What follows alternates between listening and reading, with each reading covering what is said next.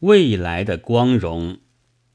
现在几乎每年总有外国的文学家到中国来，一到中国总惹出一点小乱子。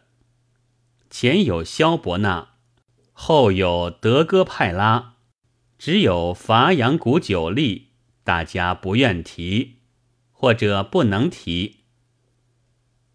德戈派拉不谈政治，本以为可以跳在是非圈外的了，不料因为恭维了时与色，又正得外国文盲的恶事，让我们的论客。在这里议论纷纷，他大约就要做小说去了。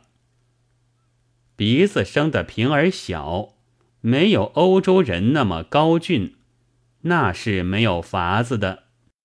然而唐时我们身边有几角钱，却一样的可以看电影。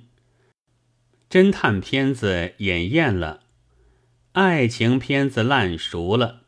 战争片子看腻了，滑稽片子无聊了，于是乎有人猿泰山，有森林怪人，有非洲探险等等，要野兽和野蛮登场。然而在蛮地中，也还一定要穿插一点蛮婆子的蛮曲线。如果我们也还爱看。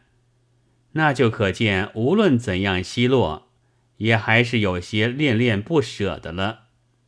性之于事快是很要紧的。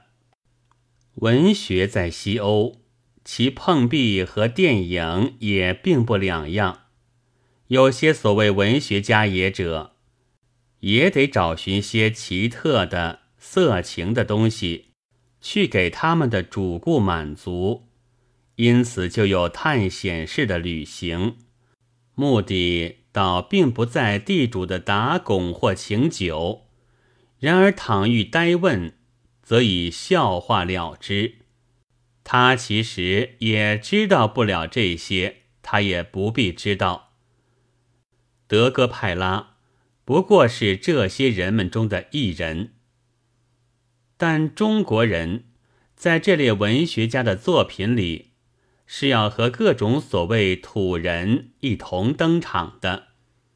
只要看报上所载的德哥派拉先生的路游单，就知道中国、南洋、南美、英德之类太平常了。我们要觉悟着被描写，还要觉悟着被描写的光荣还要多起来，还要觉悟着。将来会有人以这样的事为有趣。一月八日。